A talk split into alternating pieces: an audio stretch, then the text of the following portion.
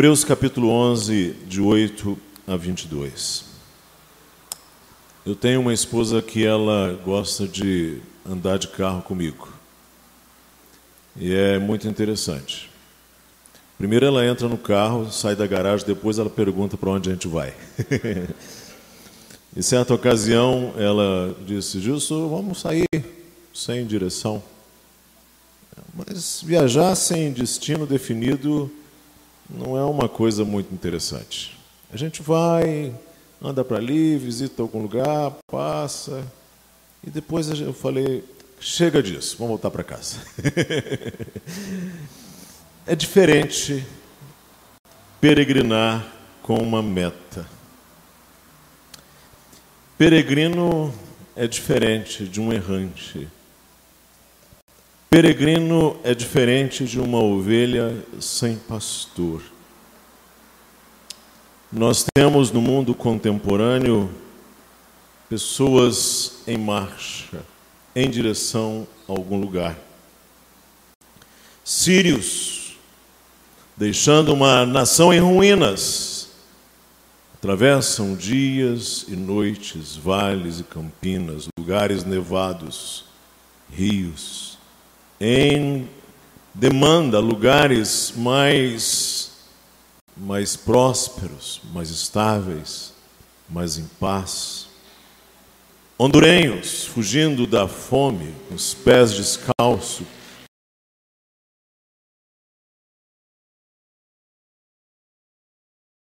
desesperados, a fim de encontrar algum lugar onde estabelecer sua família do norte da África, de Cuba, apanhando aquelas embarcações imensas, lotadas, correndo risco de vida, subnutridos, tentando atravessar as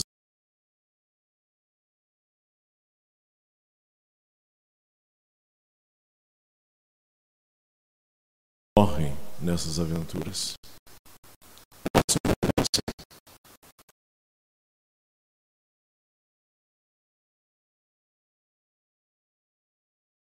Condições, suíços, de língua alemã, seis meses no navio, subindo, doentes, parando em leprosários, como aqui em, em Mosteiro Boaventura, em Itaboraí, para subir para a serra,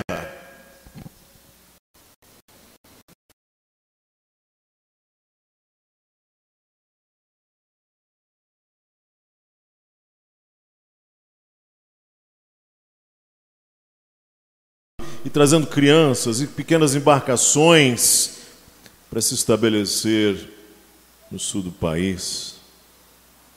Judeus sefarditas, fugindo do inquisidor, do hurtado, do tornel, vindo pelas sombras, fugindo, abrigando-se nesse país. Perseguidos em Espanha e Portugal, batistas confederados, e outros evangélicos, deixando um sul norte-americano em escombros, perdendo a guerra, a casa, a colheita, vindo para buscar um lugar de esperança. Os peregrinos fiel, cristão e fiel chegaram à feira da vaidade. Mas eles não vieram para a feira da vaidade. Eles estavam a caminho da cidade celestial, mas esse caminho passava pela cidade da vaidade. Mas ali, enquanto estiveram, quando interrogados, eles disseram: é, aqueles homens contaram que eram peregrinos e forasteiros no mundo que estavam indo à sua própria pátria, Jerusalém celestial. Quando um deles morre, diz a Escritura que ele pegou um caminho mais curto, mais curto, para a porta celestial. E o outro que segue adiante, o outro que segue o seu caminho, recebeu um companheiro chamado Esperança esperança. E o texto diz: um morreu para testemunhar a verdade, e outro se levantou das cinzas do primeiro para acompanhar cristão em sua peregrinação. Não, peregrinar não é um passeio de turista sem rumo, sem direção. Peregrinar é transicionar em direção a algum lugar. A fé, ela impõe a necessidade de ação. Nada mais é equivocado do que uma fé imóvel, pacífica, passiva, negligente, inoperante. A fé é uma condição da alma, do coração, ela é certeza, ela é convicção. E a fé, como posse da alma, vai implicar em ação. Para além da contemplação, para além da passividade, ela vê o futuro e ela transcende, ela vê o além, há um movimento de transcendência em relação ao presente. A fé transcende o presente. Por isto, em Hebreus 11, quando se fala da fé, se usa os verbos partir, peregrinar, estar procurando. Uma ação em perseverança, a um suportar. Não é a peregrinação do turista, é algo mais próximo do peregrinar dos exilados. E o grande paradigma de um peregrino foi Abraão. Foi Abraão, pai de todos nós. Pai de nosso Senhor Jesus Cristo, amigo de Deus, Abraão. Ele é o paradigma de um peregrino. Leiam, leiam, acompanhe a leitura dos versos 8 a 10. Diz assim: Pela fé, Abraão, quando chamado, obedeceu, a fim de ir para um lugar que devia receber por herança, e partiu sem saber aonde ia.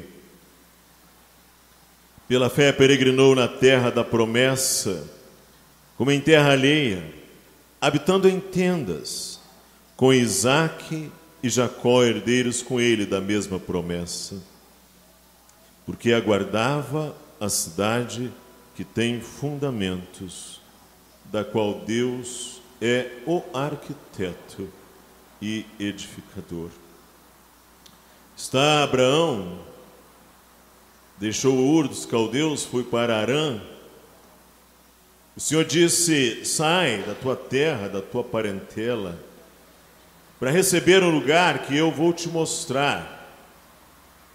E Abraão não sabia para onde ia, mas isso não importou para ele, porque ele sabia com quem ele ia. E ainda mais, ele sabia o que este com quem ele ia havia prometido. E ele foi obedeceu a fim de ir para um lugar, e ele peregrinou. Na terra da promessa, Abraão não edificou casa em Canaã. Por vezes, artistas ocidentais, quando descrevem Abraão, descrevem-no em alguma casa edificada, paredes, muros, mas isso tem um equívoco. Abraão, ele habitou assim como os primeiros patriarcas, em tendas.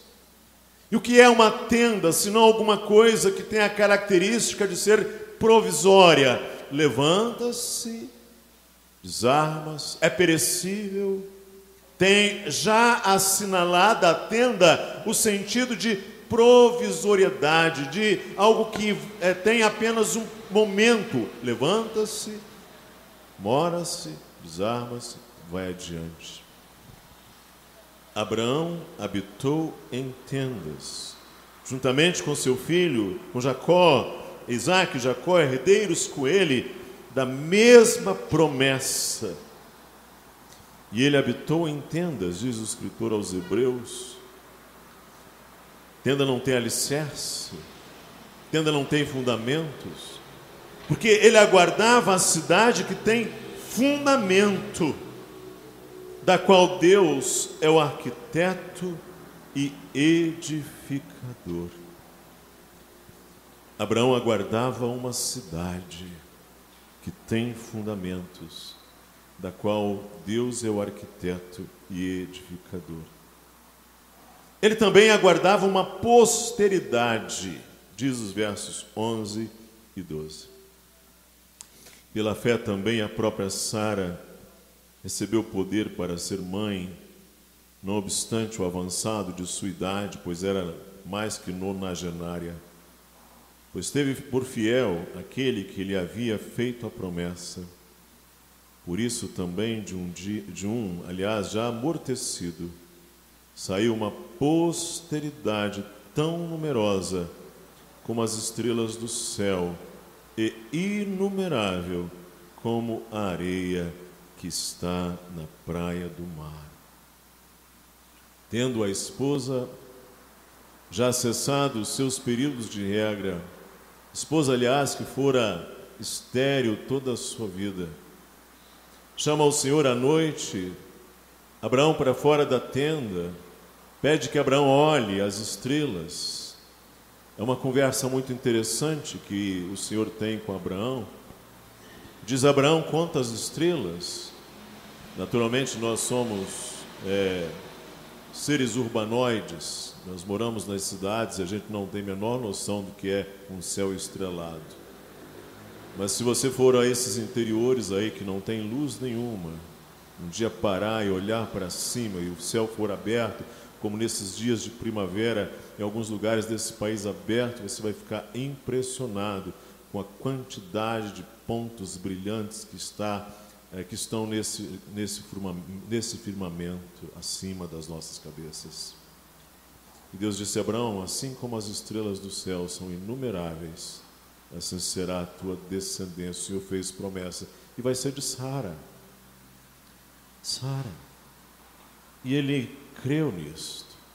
De início, Sara até riu, mas o Senhor escandaliza os nossos risos e ele cumpriu a sua promessa.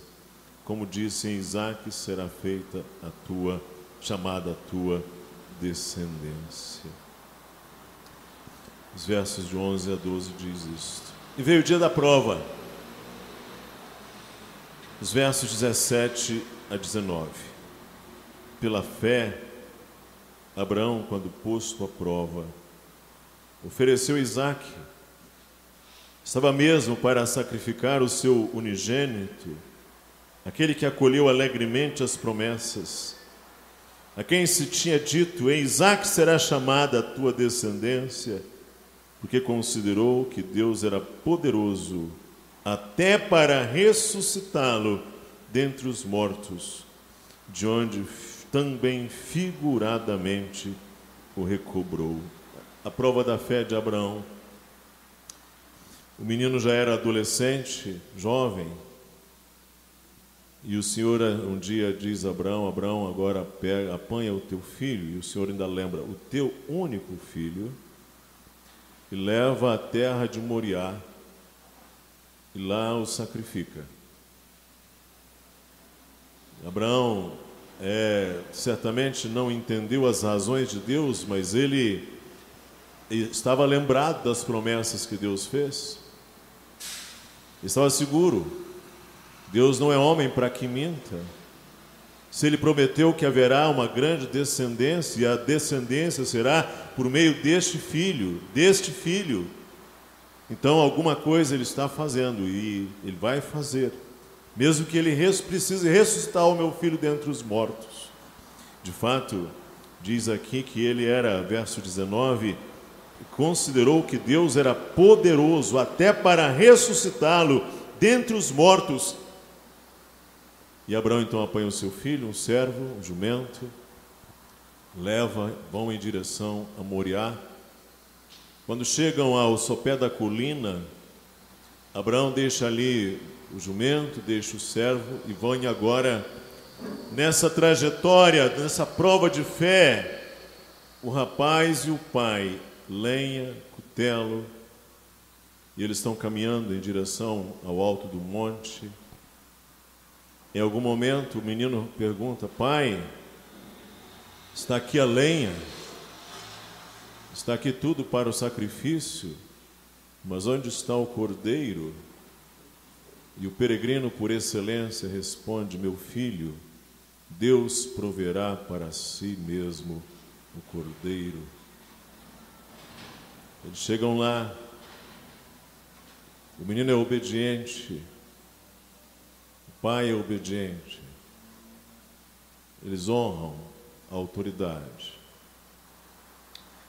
E o menino colocam sobre, ele apanha o menino, coloca sobre o altar, sobre a lenha. Ele vai apanhar o cutelo, o punhal, ele vai sacrificar o seu filho. Uma coisa que o mundo não entende quando lê essa cena, fica meio escandalizado dessa cena, porque o mundo não consegue entender essas dinâmicas da fé. E ele vai sacrificar o filho quando Deus diz: Abraão, não faça isso, porque agora sei que me temes e não negaste o teu único filho. E neste momento, Abraão olhou e eis que um carneiro havia sido preso pelo chifre em uma murta em uma, um arbusto. E o Senhor proveu para si mesmo o cordeiro. E o Senhor provou a fé de Abraão, porque ele estava mesmo para sacrificar o seu unigênito, aquele que acolheu alegremente as promessas, a quem se tinha dito: em Isaque será chamada a tua descendência. Ele creu nisto ele creu que Deus era capaz então de ressuscitar o seu filho dentre os mortos. E o escritor aos Hebreus dirá: de fato, de onde da morte, figuradamente, o recobrou. E aí eu quero ler com vocês o versos 13 a 16. Todos estes morreram na fé, sem ter obtido as promessas Vendo-as, porém, de longe, e saudando-as e confessando que eram estrangeiros e peregrinos sobre a terra, porque os que falam desse modo manifestam estar procurando uma pátria. Se na verdade se lembrassem daquela de onde saíram, teriam oportunidade de voltar, mas agora aspiram a uma pátria superior, isto é, celestial por isso Deus não se envergonha deles, de ser chamado seu Deus, porquanto lhes preparou uma cidade. Irmãos e irmãs, nós também somos peregrinos. Passamos por essa grande feira, com a sua multiplicidade, infinitude de produtos dos mais vis, dos mais perversos, mas no fim das contas apenas reduzidos à, à dinâmica da concupiscência da carne, concupiscência dos olhos, soberba da vida. É tudo o que há nessa feira de vaidade, essa feira que passa. Nós também somos peregrinos. A palavra peregrinos na língua grega é paroicos de onde vem a nossa palavra pároco, paróquia? Essa pessoa que está sempre em trânsito, em locomoção, está sempre é, fazendo um trajeto. Todos estes morreram na fé, sem ter obtido as promessas, vendo-as de longe e saudando-as e confessando que eram estrangeiros e peregrinos sobre a terra. É o que nós somos, irmãos. Estrangeiros e peregrinos sobre a terra. Por vezes pode ser que a nossa vestimenta parece muito diferente daquela deste mundo. E não me refiro à vestimenta literal, me refiro ao nosso jeito de ser. Por vezes, no, o nosso idioma não é exatamente o idioma deste mundo, é o idioma de Canaã. Parece que nós falamos uma outra língua. Os nossos amores são outros, os nossos ideais são outros, mas nós somos isto, nós somos peregrinos. Nós estamos com os nossos olhares postos à distância. Nós pensamos nas coisas que estão lá onde Deus habita. O nosso coração está lá onde o Pai escondeu o nosso o Senhor Jesus Cristo. Nós somos peregrinos e estrangeiros sobre a terra. Nós também estamos em demanda da nossa pátria. Nós brasileiros somos formados na, no romantismo do século XIX. Aliás, nós ainda somos uma, uma sociedade romântica. Os poetas, a música, a pintura. Nosso hino nacional retrata isto. Cantando ali a poesia do século XIX ah, que saudade que eu tenho da minha infância querida, dos anos da minha vida, da aurora da minha vida que os anos não trazem mais. Essa coisa da saudade, da pátria, é alguma coisa que nos fala muito alto. Minha terra tem palmeiras, as aves que aqui gorjeiam não gorjeiam como lá. Nossos bosques têm mais vida, nossa vida é em seu seio mais amores. Nós somos assim. E nós estamos em demanda da nossa pátria. A nossa pátria, irmãos, não é esta. Esse querido Brasil chamado, esse querido país chamado Brasil, que nós tanto amamos.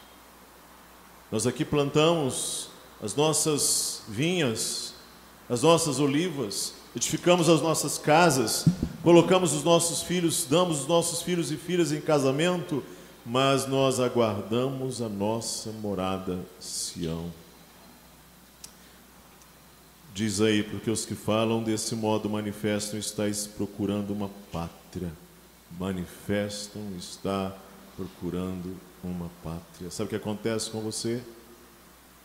Quando você percebe que alguma coisa não está bem com você aqui neste mundo, você é cristão, você lá na universidade, você percebe que você está fora, meio que de, de, deslocado, mal posicionado, é que você não é cidadão deste mundo. E a Covid-19 foi um rebate de trombeta, a fim de lembrar, acordar a nossa geração para a realidade que a nossa pátria não é este atual estado de coisas. Nossa casa não é aqui. Nossa morada não é aqui. Volta Redonda não é a sua última estação. Quem sabe você estava se sentindo muito confortável nessa casa. Quem sabe você estava inteiramente confortável nessa pátria. Quem sabe você estava colocando toda a sua esperança nos governantes, senhores e reis deste mundo. Quem sabe você estava projetando para os líderes que você honrosamente procura sujeitar-se toda a sua esperança. Em quem você estava colocando toda a esperança? Nós somos estrangeiros, peregrinos. Nós chegamos ao verso 15. E se na verdade se lembrassem daquela de onde saíam, teriam oportunidade de voltar. Mas agora aspiram a uma pátria superior, isto é, celestial. Por isso Deus não se envergonha deles de ser chamado seu Deus, porquanto lhes preparou uma cidade. se na verdade se lembrassem daquela de onde saíram, teriam oportunidade de voltar, mas eles não retrocedem. Irmãos, irmãs, nós também não retrocedemos, pois almejamos uma pátria superior, mas agora aspiram a uma pátria superior, isto é, celestial. Não sei, não sei se você sabe, mas durante muito tempo o Brasil foi transportado no lombo das mulas. O Brasil foi transportado pelas tropas de muares, mulas, burros, jumentos. E não foi pouco tempo, foram séculos. Transportava-se tudo nos lombos das mulas, desde alimentos, ferramentas, utensílios, até igrejas que vinham prontas de Lisboa, que desciam esses portos para serem montadas aqui, além de tesouros preciosos como ouro, prata, depois diamantes. Mas havia uma dificuldade, que é essa grande muralha que está aqui à beira do mar, chamada Serra do Mar. Depois um vale, depois uma segunda muralha, chamada Serra da Mantiqueira. Duas grandes muralhas. E aqueles tropeiros conduzindo 50, 100, 200 mulas, às vezes, carregados os animais, faziam esse caminho, o antigo caminho do ouro, entre Paraty, subindo a região das Minas, até Ouro Preto, passando por Cunha. Eles iam com sol, com chuva, com calor, com frio, debaixo de ataques de índios e assaltantes, de mortes e adversidades, alguns momentos sem água, sem conforto, sem banheiro, sujeitos às doenças tropicais. E o trajeto era feito de uma maneira tal, cronometrado para se chegar a um ponto de parada. Silveiras foi um importante ponto de parada aqui no Vale, no vale Histórico. E eles ali descansavam, e eles ali tomavam um banho, e eles ali comiam a sua comida calórica, a comida que hoje engorda a gente, mas na época era necessária, não é? Essa comida cheia de carboidrato, feijão tropeiro, torresmo, não é? é comida forte, ensopado de carne, para poder seguir adiante. Sujeito às doenças tropicais, ali eles descansavam. Dia seguinte, quatro e meia, cinco horas da manhã, mais um percurso até chegar ao próximo lugar da meta. Sabe o que isso nos ensina, irmãos? É o poder da meta em qualquer caminhada. Fiel e cristão estavam ali na feira das vaidades, da vaidade. Aquele homem é morto ali, esfaqueado, esbofeteado, surrado, mas havia uma meta. Preste atenção, irmã e irmão. Se você não tiver essa meta, você não resiste à peregrinação. É preciso ter essa meta. Nós também estamos seguros de que Deus cumprirá totalmente, cabalmente as suas promessas e que há de galardoar a fé porque o Senhor é galardoador da fé, é recompensador da fé, diz o verso 16, a segunda parte. Por isso, Deus não se envergonha deles, de ser chamado o seu Deus, porquanto lhes preparou uma cidade. Sim, irmãos, como tais como nosso pai na fé Abraão, nós somos estrangeiros e peregrinos na, na, nesta terra. Nós também somos peregrinos. Nós também estamos em demanda à nossa pátria. Nós também não retrocedemos, pois almejamos uma pátria superior. Nós também estamos seguros de que Deus cumprirá cabalmente as suas promessas e que há de galardoar a fé. Pode ser que nesses dias você esteja passando por provas como Abraão. Talvez não como a, a prova a qual ele foi submetido, porque a prova a qual ele foi submetido é supremamente incomum. Mas isso não significa que nós não somos provados. Você está sendo provado, quem sabe em casa, na, na família, o seu contexto de trabalho, o seu contexto de estudos, você está sendo provado dia a dia, a sua fé está sendo provada. Talvez ridicularizado, talvez questionado, talvez sentindo-se solitário, sozinho, quem sabe envergonhado, envergonhado, quem sabe às vezes humilhado ou ridicularizado. Mas você tem buscado não seguir no caminho dos pecadores, não assentar-se à roda dos escarnecedores. O Senhor tem ajudado você com graça e você tem seguido adiante. O Senhor tem te dado perseverança, constância, você não tem retrocedido. Eu quero dizer, o Senhor vai galardoar a sua fé. Ele não é homem para que minta. Ele é o Deus de Abraão, ele é o Deus de todos os peregrinos que contemplaram a terra à distância, terra que hoje nós já vemos em grande medida muito maior do que eles, porque já vimos a cruz erguida, já temos a palavra, ele já veio, ele disse que virá. Sim, e um dia você pode ter a convicção de que ele será o nosso pastor para sempre.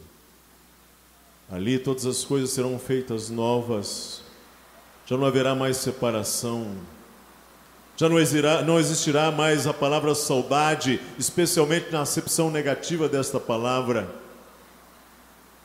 privativa, de privação desta palavra.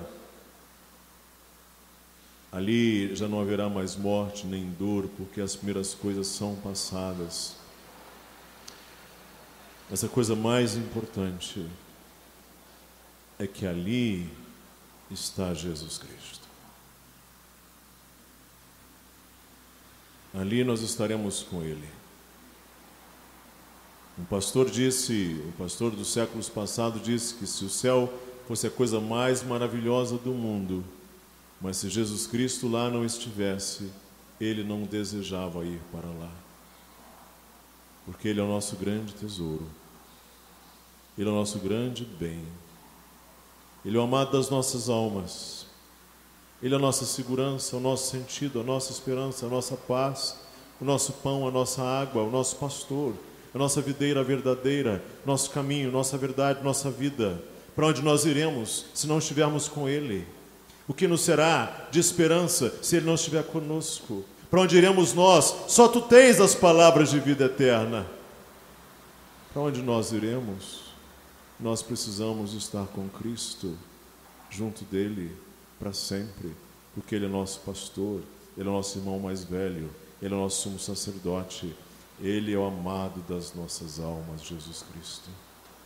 Sim, a feira da vaidade é grande, ela pressiona. O, imperador, o prefeito dela é Beuzebu, a cegueira, a ignorância, a crueldade, a cinismo, a maldade. Mas o Senhor Jesus é mais forte. Ele é o mais forte. E ele vai galardoar a fé daqueles que descansam nele. Irmão, irmã, levanta essa cabeça, vai em frente e que Deus te abençoe. Cristo aguarda a todos nós lá na frente. Que o Senhor nos abençoe.